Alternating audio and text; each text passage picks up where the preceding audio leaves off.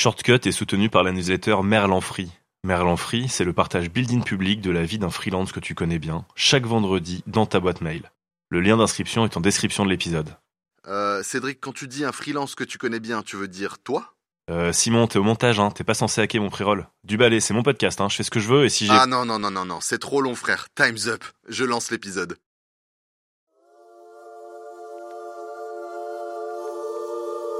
J'ai toujours rêvé de pouvoir parler de Stephen Hawking, d'Einstein, de la relativité, de la théorie des cordes, d'Interstellar, du paradoxe des jumeaux, ou encore du chat Schrödinger à la radio. Et grâce à toi, c'est chose faite. Mais rassure-toi, on va laisser la physique quantique de côté pour conserver uniquement au cœur de cet épisode le grand sujet du temps et celui de sa gestion. Shortcut, shortcut, shortcut. Shortcut. Ton raccourci vers l'indépendance. Ils sont partis dans les couloirs du temps. Effectivement, à la fin de la journée, tu as fait pas mal de choses. Mais est-ce que tu as fait ce qu'il est, ce qu'il fallait faire? Peut-être pas. Je m'appelle Cédric Costa. Je me suis lancé en freelance en 2017 et je peux te dire que c'était la meilleure décision professionnelle de ma vie. Dans Shortcut, je partage mon expérience aux personnes qui veulent se mettre à leur compte, mais aussi à celles qui le sont déjà. En combinant les enseignements que j'ai tirés aux témoignages des invités, Shortcut te donne le coup de pouce nécessaire à la réalisation de tes projets les plus fous.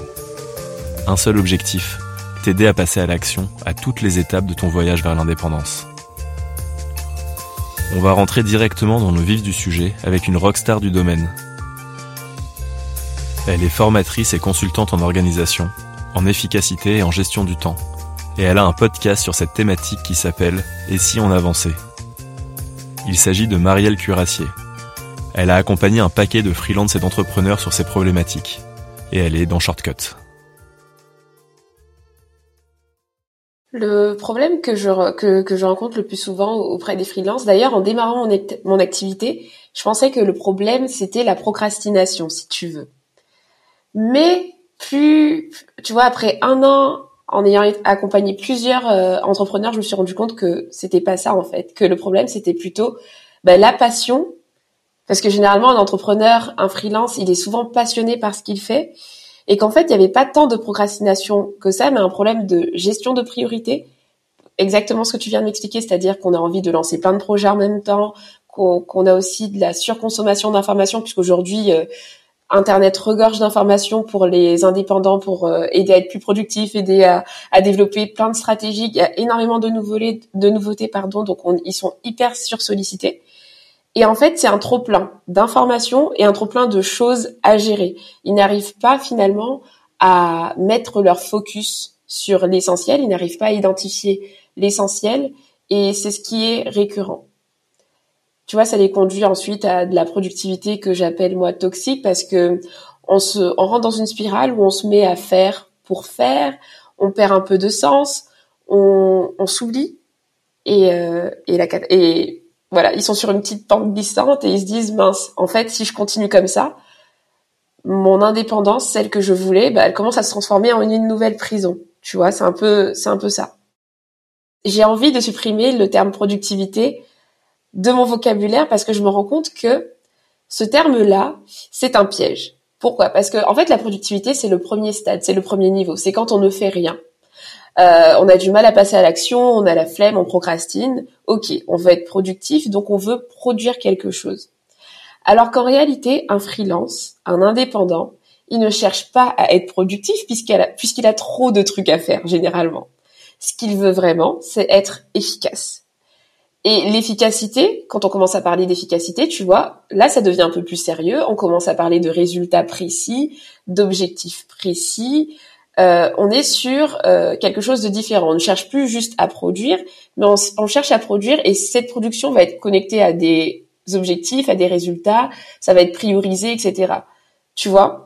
Et après, tu le stade d'après qui va être euh, l'efficience, où là, bah, c'est de l'automatisation, où on essaye d'optimiser les ressources. Et l'erreur qu'on peut faire, c'est de s'arrêter à la productivité parce que quelqu'un qui va être productif, sa réussite de la journée, ça va être d'avoir achevé sa to-do list. Quelqu'un qui va être efficace, sa réussite, ça va être d'avoir achevé sa to-do list, mais surtout euh, d'avoir achevé les actions qui sont prioritaires, des actions qui vont avoir le plus d'impact, qui vont être connectées à un objectif précis qui mène peut-être sur la période donnée. Voilà, on est, on donne du sens à ce qu'on fait. Et, euh, et, donc l'erreur, selon moi, c'est de s'arrêter justement à ce stade de productivité qui est un bon point de départ. Le fait de réussir à produire euh, quand on quand on arrive, par exemple, on est sur des journées où on, ne produit pas grand chose, on cherche à être productif, on cherche à passer à l'action. Mais un freelance devrait s'intéresser surtout à l'aspect efficacité. Pour préparer l'interview avec Marielle, j'ai écouté des épisodes de son podcast. Il y en a un qui m'a particulièrement marqué. Ça a été une véritable épiphanie. Il s'agit de l'épisode 96 sur la précrastination. Pas sûr que tout le monde dans l'assemblée connaisse ce concept, alors on écoute la pro. Alors généralement, j'aime bien dire que la précrastination, c'est la sœur ou la cousine toujours aussi toxique de la précrastination, puisqu'on pourrait se dire que la procrastination c'est négatif, et donc forcément si elle a une sœur qui est tout son inverse, ça va être génial. Alors non, pas du tout, c'est tout l'inverse, parce que la précrastination c'est si je devais euh, définir là comme ça euh, très simplement, c'est pour moi c'est vraiment avoir une relation malsaine avec euh, les tâches en général. Pourquoi? Parce que une tâche égale un obstacle égale je dois absolument l'éliminer. Et donc quand on est dans une démarche de précrastination, il n'y a aucune notion de priorité. Le but c'est d'exécuter. Il faut absolument que je m'en débarrasse. Ça m'embarrasse l'esprit. Faut que je le fasse tout de suite. Et donc on est constamment dans l'urgence. Donc c'est complètement l'inverse de la procrastination puisque la procrastination c'est le fait de remettre euh, au lendemain les choses très facilement. Et le, la subtilité de la précrastination, c'est qu'elle pourrait être interprétée comme quelque chose de positif. Parce que effectivement à la fin de la journée tu as fait pas mal de choses. Mais est-ce que tu as fait ce qu'il qu'il fallait faire? Peut-être pas. En fait finalement la précrastination c'est même pas ça doit pas être un objectif. L'objectif c'est d'être mi-précrastinateur mi-procrastinateur c'est l'idéal moi au quotidien je procrastine volontairement et je précrastine aussi volontairement euh, mais l'idéal c'est d'être entre les deux parce que c'est de l'arbitrage, c'est de la gestion des priorités. Et pour atteindre euh, l'efficience, c'est pas tant le fait de précrastiner ou de procrastiner, mais c'est de précrastiner ce qu'il faut et procrastiner ce qu'il faut et faire aujourd'hui ce qu'il faut. tu vois, donc en gros, en général, c'est faire ce qu'il faut. Et je pense que la grande problématique avec la précrastination, c'est qu'on fait tout court. Donc on est encore dans ce, truc de productivité que je t'expliquais tout à l'heure. Le but, c'est d'exécuter. On reçoit un mail, il est peut-être pas important, il est peut-être même pas urgent, mais comme notre cerveau l'encaisse comme étant OK, c'est là, c'est un obstacle, warning, il faut absolument que je l'élimine parce que sinon c'est pas fait, ça me stresse, ça m'angoisse. Du coup, on va consacrer du temps à cette tâche-là alors que peut-être à côté, on a quelque chose de beaucoup plus important qui apporte beaucoup plus de valeur, qui va avoir beaucoup plus d'impact sur nos résultats et euh, on la néglige à défaut. Donc je pense que la clé, c'est vraiment euh, d'arbitrer au quotidien. Procrastiner, c'est pas complètement euh, négatif parce qu'on a un peu cette image de la procrastination, mais la procrastination c'est un indicateur. Quand on procrastine, c'est que notre cerveau il réalise que la tâche, bah, il y a un problème. Soit elle n'est pas assez claire, soit on a peur de cette tâche, soit elle est, euh, voilà, c'est une tâche qui est assez complexe qu'il faut peut-être décortiquer pour qu'elle nous fasse moins peur. Tu vois, c'est un peu comme l'image de la pizza on, on se lance jamais dans, on va découper la pizza avant de la manger. Et pourtant, certaines personnes mettent sur leur to-do list une pizza entière à engloutir en une heure, alors qu'en fait, il faudrait euh, peut-être quelques jours, tu vois, quelque part. Donc c'est un peu cette image-là. Et euh, donc la procrastination n'est pas forcément négative. Du coup, on comprend bien la différence. La procrastination, c'est de remettre à demain ce qui pourrait avantageusement être fait aujourd'hui. Tandis que la précrastination, c'est de faire aujourd'hui ce qui pourrait avantageusement être remis à demain. Depuis que ce concept de précrastination est clair dans ma tête, je fais gaffe au quotidien à ne pas avoir de relations malsaines avec ma to-do list, et ce n'est pas toujours trivial. Maintenant que l'on sait faire la part des choses, en théorie en tout cas, on peut s'interroger sur la manière de prioriser nos tâches pour se concentrer sur celles qui ont le plus d'impact. Mais avant ça, encore faut-il définir son cap. Déjà, j'encourage parce que tu sais, on parle beaucoup de gestion des priorités, mais j'insiste beaucoup dans, même dans mon podcast, tu m'entendras souvent parler de l'aspect macroscopique et l'aspect microscopique. C'est un peu mon côté scientifique parce que je viens d'un, j'ai un, un, profil scientifique à la base, donc j'étais en laboratoire, donc euh, je pense que c'est pour ça que je suis sur le macro-micro. Mais en gros, euh, pour euh, pour avoir des objectifs qui sont euh, concrètement efficaces, l'aspect long terme est indispensable parce que sinon tu vas te définir un objectif qui sera peut-être intéressant sur le moment, mais il te garantit pas d'avancer sur sur ce qui t'intéresse sur du long terme. Donc le premier conseil euh, que, que je donne, c'est de clarifier au minimum euh, une vision sur du long terme. Donc ça peut ça peut paraître assez abstrait, mais on peut le faire très très simplement. C'est juste le fait de se projeter, euh, de se dire ben, dans un an ou dans deux ans, voilà où j'aimerais aller pour se fixer des objectifs qui vont être cohérents. Parce que le, le risque, c'est de se fixer des objectifs à court terme qui vont être assez intéressants, mais qui ne vont pas t'amener là où tu aimerais aller concrètement. Sauf que nous, ce qu'on veut, d'ailleurs mon projet s'appelle Et si on avançait, c'est d'avancer, mais à un endroit où on aimerait aller, tu vois. Donc faut, il faut un cap. Donc définir ce cap, pour moi, c'est le début de l'efficacité, puisque c'est comme ça que tu vas savoir si au moins tu, tu vas sur ton le chemin que que, que, tu t'es fixé, tu vois, le, le, chemin que tu as décidé de de, de parcourir, tu vois, j'en mes mots. Donc la première étape, c'est de, de, de, se fixer un objectif à long terme professionnel, ne serait-ce que de savoir bah, quelle est ta vision de ton entreprise, euh, combien de clients tu veux gérer, quel style de vie tu veux mener, avoir un peu de clarté sur ça pour te fixer des objectifs à court terme qui vont être pertinents et alignés. Et j'utilise également les OKR, mais pour euh, de manière plus simple, j'aime encourager à avoir deux types d'objectifs. Parce que souvent, euh, le, le, focus est mis sur les objectifs de résultats et ça peut être assez pesant. Tu sais, euh, parce que les résultats, on n'a pas la main forcément sur tous les résultats, tu vois. Donc, mais c'est quand même intéressant d'avoir des objectifs de résultats pour euh, pour être factuel dans ce qu'on mesure et il faut quand même faire face à ces résultats. Mais comme je sais que ça, il y a beaucoup de clients chez moi où ça provoque vraiment quelque chose d'assez stressant de mesurer concrètement leurs objectifs, j'aime encourager à se fixer des objectifs de moyens tu vois, les objectifs de moyens. Donc, euh, au lieu de, je sais pas, au lieu d'avoir par exemple un objectif, euh, un simple objectif de résultat qui est d'avoir euh, X clients par mois, bah, l'objectif de moyens ce serait de prospecter tant de clients par mois. Du coup, l'impact il n'est pas le même puisque le premier objectif il dépend pas forcément de toi. C'est pas toi qui fais signer le client ou pas, tu vois. Mais par contre, l'objectif de moyens, tu as complètement la main dessus et à la fin du mois, si tu ne l'as pas atteint, bon, il peut y avoir des facteurs, euh, des facteurs euh, extérieurs, etc., qui sont qui sont à tes dépens. Mais en tout cas, tu as la main sur cet objectif-là, et euh, ça permet, je trouve, d'avoir une vision plus simple, plus saine de des objectifs. Parce que je me rends compte que, je sais pas, tu tu me partageras ton retour d'expérience, mais les objectifs ont tendance à mettre une pression en fait sur le freelance. Et j'en ai beaucoup qui naviguent du coup sans objectif pour pas se mettre de pression. Tu vois, j'en connais quelques. Bon, alors euh, ils ont les principaux, genre ils suivent quand même leur, leur chiffre d'affaires, etc. Mais qui vont pas se mettre trop d'objectifs parce que ça, ça engrange vraiment chez eux euh, une, sorte de stress et ils préfèrent euh, y aller au feeling. Sauf que le risque, en ne se fixant pas d'objectifs, c'est que déjà tu mesures pas tes avancées. Ces mêmes freelance, ils ont l'impression de ne pas réussir grand chose, alors qu'en réalité c'est juste parce qu'ils ne mesurent pas leur avancement ils se rendent pas compte de tout ce qu'ils ont accompli, tout ce qu'ils ont fait, des résultats qu'ils ont concrètement. Donc c'est à double tranchant. Choisir de ne pas avoir euh, d'indicateur pour ne pas se mettre de pression, ça peut être, ça peut sembler euh, euh, top, mais en réalité, je, tous, tous ceux qui n'ont pas forcément d'indicateur, qui ne mesurent pas, je me rends compte qu'à l'inverse, ils, font pas mal de choses ils sont tout le temps insatisfaits parce qu'ils ne mesurent même pas leur leur victoire, leur réussite, leur avancement, etc. J'aime bien me plier à cet exercice en posant mes grands objectifs en début de trimestre. J'utilise la méthode des OKR. Ça me permet d'avoir un cap, mais aussi de me souvenir du cap que j'imaginais être le bon quelques mois auparavant. Souvent ça change, et c'est pas grave. Parce que mes actions sont allées dans le sens du cap que j'imaginais être le bon, et si le cap change, j'adapte les prochaines actions en conséquence. C'est moi qui tiens la barre après tout. Et pour les personnes qui ont du mal à se fixer des objectifs, peut-être qu'il faut se faire accompagner. Ou pas d'ailleurs.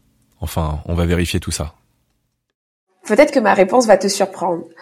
Je pense qu'à la base, c'est pas nécessaire de se faire accompagner. Bien sûr, tu peux te dire que je me tire une balle dans, dans, les pieds, mais en fait, je trouve que euh, le résultat, tout ce qu'on peut vivre aujourd'hui, c'est parce qu'on ne s'écoute plus. Je me rends compte que mes clients ne s'écoutent plus du tout. euh, je sais pas si tu vois euh, où je veux en venir, mais de plus en plus, justement, je te parlais de la surcharge d'informations. Euh, Aujourd'hui, voilà, sur YouTube, des podcasts et tout, on a, on a accès à tellement de contenu. Et en fait, j'ai souvent en face de moi des personnes qui savent plein de choses. Tout le monde sait plein de choses. Tout le monde connaît plein d'astuces euh, productivité. Tu vas sur Google aujourd'hui, tu tapes euh, organisation, productivité, euh, et tu trouves plein d'astuces qui fonctionnent. Tu as des méthodes complètes.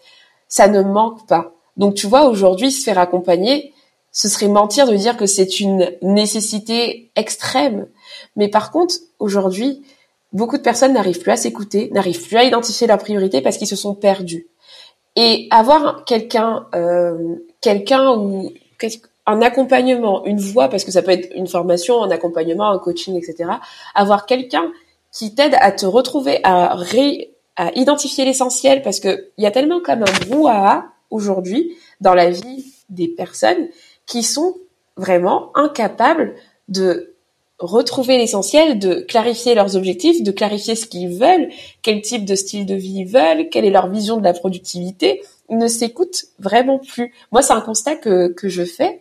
Et donc, dans ce contexte-là, aujourd'hui, c'est indispensable. Quand on, quand on arrive à, à un stade où, où voilà, on, est complètement débordé, on sait plus du tout, euh, voilà, quel objectif se fixer, quelles sont nos priorités, ce qu'on veut.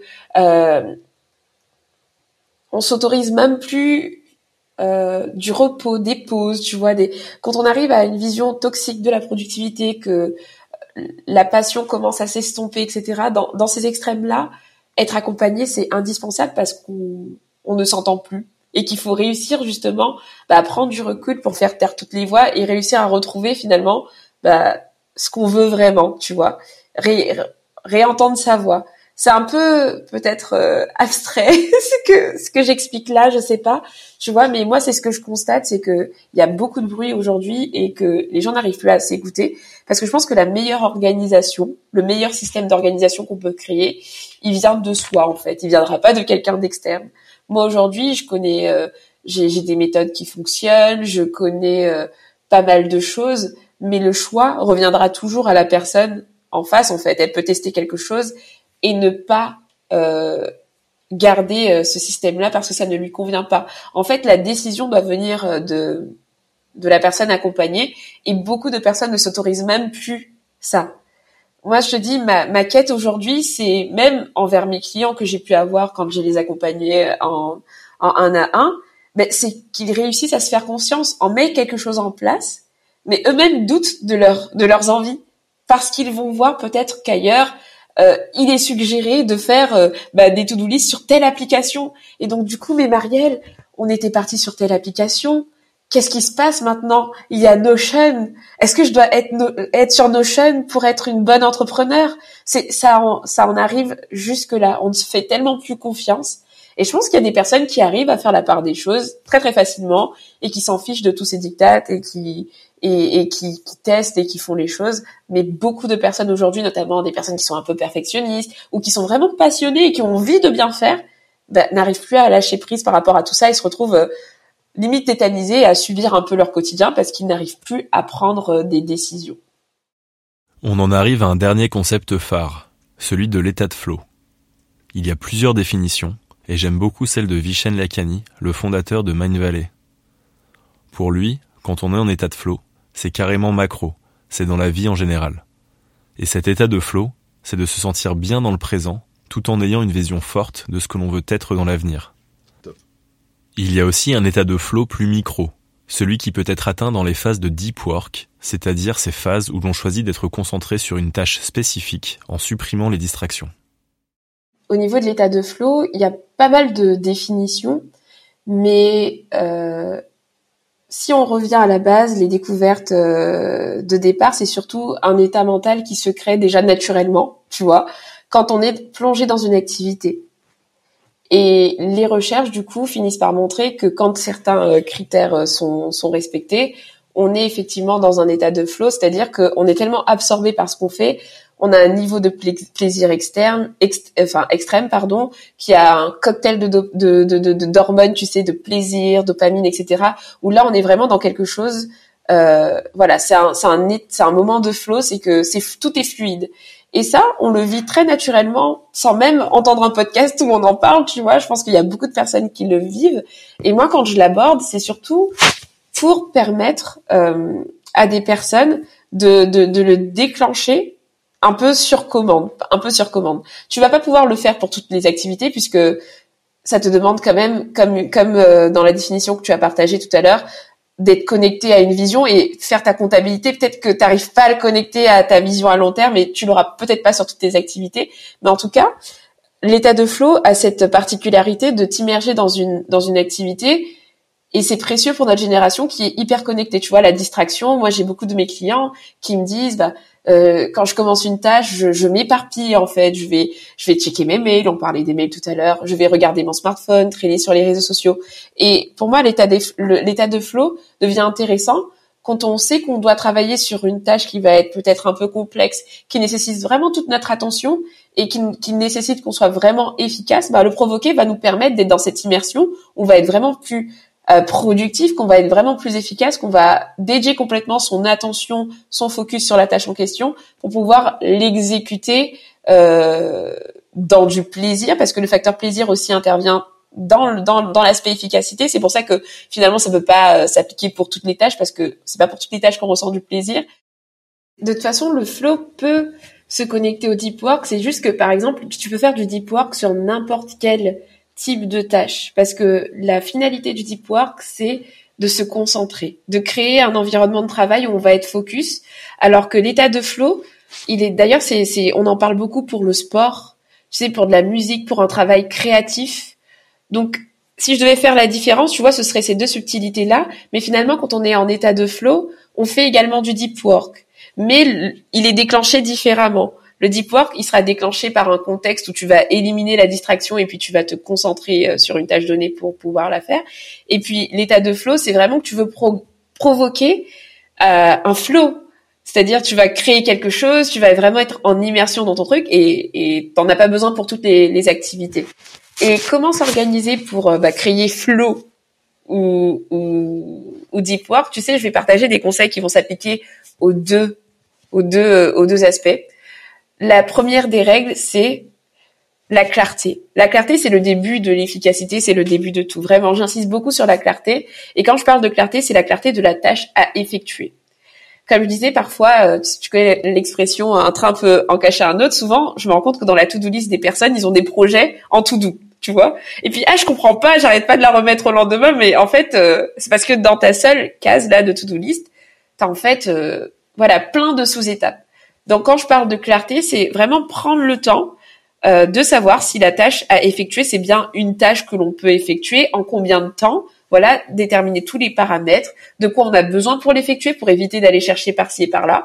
Tu vois, aujourd'hui, on enregistre un podcast, peut-être que tu avais besoin de tes notes, etc. Bah, c'est pas quand tu vas commencer à enregistrer le podcast que tu vas te demander, ah, Marielle, bah, je vais aller regarder sur son site web, tu vois, tu as préparé le moment. Bah, toutes ces choses-là vont contribuer à la clarté de ta tâche. Donc, ça commence dans la préparation en fait. L'organisation commence dans la préparation. Donc tu vas faire ta to-do list euh, du lendemain, tu vas euh, clarifier, je, je, je dois rédiger un article de blog, on va partir sur cet exemple qui va parler à peut-être euh, beaucoup de personnes, même quand on n'est pas dans la création de contenu. Donc combien de temps ça me prend généralement deux heures, donc je vais me bloquer deux heures. De quel sujet je vais parler? Ben de tel sujet, le titre il est clair, je sais que je vais rédiger un article de blog, je vais me bloquer deux heures parce que je suis tellement efficace qu'aujourd'hui je rédige des articles de blog en deux heures parce que ça va prendre plus de temps, tu vois. Euh, tu vas aussi euh, peut-être préparer les liens, voilà, et tu sais que tu as planifié ta tâche demain à euh, à une heure précise pour faire ton deep work. Ça c'est le début, la clarté. Ensuite, quand tu exécutes ta tâche, il te faut bah, certains paramètres qui soient respectés pour que tu ne sois pas distrait, parce que le deep work et même l'état de flow, l'élément clé, c'est la concentration en fait, tout simplement. Je sais pas si si tu connais un peu euh, cette stat là, mais en fait, quand on est distrait, quand on quand on sort de de, la tâche qu'on est en train d'effectuer, il nous faut parfois jusqu'à 20 minutes pour se remettre vraiment dans euh, l'activité. Et donc c'est la distraction, les interruptions qui viennent tout gâcher. Donc que ce soit en état de flow ou que ce soit en deep work, ce qui compte, c'est de rester concentré et ne pas avoir d'interruption. Donc, pour ce fameux bloc de temps là qu'on a prévu pour rédiger l'article de blog, qu'est-ce qu'on va faire? On va se créer un contexte dans lequel on va pas être distrait. Donc, qu'est-ce La première étape, c'est de définir qu'est-ce qui est une distraction pour toi. Si ton smartphone, c'est une distraction pour toi, quand tu vas rédiger ton article de blog, tu vas éviter d'avoir des choses à aller chercher sur ton smartphone. Tu vas peut-être le, le mettre en mode avion ou tu vas peut-être télécharger une application qui va te... Parce qu'il y a plein d'applications aussi, c'est pratique, mais le mode avion peut suffire, tu peux l'éteindre, tu peux le mettre dans un placard. Le but, c'est d'éliminer. Ensuite, tu as peut-être la distraction qui va être sur ton espace de travail. Si tu sais que tu travailles sur ton ordinateur et que parfois tu as un peu une petite tendance à aller checker tes mails, etc., tu vas verrouiller tout ça. Tu vas peut-être euh, installer une, euh, une extension où tu vas pouvoir euh, bah, bloquer ton, ton, ton, site web où tu gères tes mails durant ta phase de travail pour que tu n'y accèdes pas. Bref, c'est la guerre à la distraction. Tu identifies toutes tes sources de, toutes tes sources de distraction et tu les verrouilles par-ci et par-là pour t'assurer d'avoir un moment où tu vas pouvoir ne pas être interrompu. Donc là, j'ai parlé du portable, j'ai parlé de, euh, de l'ordinateur, mais ça peut être aussi physiquement. Si tu travailles dans un open space ou dans un endroit où il y a du passage ou même chez toi, aujourd'hui on parle beaucoup du travail à la maison, ben c'est de, de créer peut-être des règles euh, où quand tu as ton casque sur les oreilles, tu es concentré et on ne doit pas euh, te déranger ou alors un petit message sur le bureau. Voilà, c'est faire en sorte que tu ne sois pas interrompu, que ce soit euh, par ton smartphone, par euh, une source externe, etc. Mais parfois, la distraction peut venir de soi. Donc, quand il s'agit de soi, donc c'est d'essayer de trouver ce qui toi te permet de rentrer justement dans cet état de flow, parce qu'il y a des choses qui vont favoriser ta, ta concentration. Aujourd'hui, la musique peut être un élément qui peut aider certaines personnes à se concentrer. Ça va vraiment dépendre des personnes. Pour certaines personnes, c'est le calme complet. Donc, ok, peut-être que si autour de toi tu as du bruit, bah, investis dans un casque anti-bruit pour créer ton contexte deep work, tu vois. Si euh, tu sais que la musique t'aide, bah, mets de la musique, de la musique classique. Euh, voilà, il y a, y a, pas mal d'applications qui existent, des bruits blancs avec euh, voilà la pluie. Il y a des personnes qui arrivent à rentrer dans un processus de concentration extrême avec ce type de bruit. Bah, c'est de, de tester ce genre de choses pour savoir Qu'est-ce qui provoque chez toi finalement un état de concentration optimal? Des fois, on le trouve pas tout de suite, c'est pas bien grave, mais l'idée c'est de tester des choses qui vont provoquer chez toi un focus sur la tâche en question et, euh, et du coup de, de mettre en place cette recette là. Et avec de la clarté, une absence de distraction, tu peux atteindre l'état de flow, tout simplement parce que tu es sur une tâche qui est claire, tu sais ce que tu dois exécuter, tu as prévu le temps pour, tu as éliminé la distraction autour, et techniquement, tu n'as plus qu'à exécuter dans ce contexte que tu auras créé pour être en mode euh, concentration extrême, tu vois. Si, si je vais donner deux éléments clés, ce serait cela. Ça te donne des idées? Si cet épisode t'a plu, n'hésite pas à le partager autour de toi. Si tu découvres le podcast ou que ce n'est pas encore fait, tu peux t'abonner pour être notifié à la sortie des prochains épisodes. La semaine prochaine, par exemple, on accueillera un podcasteur qui fait maintenant aussi de la vidéo. C'est sur ce magnifique teasing que je te quitte et que je te dis à très bientôt.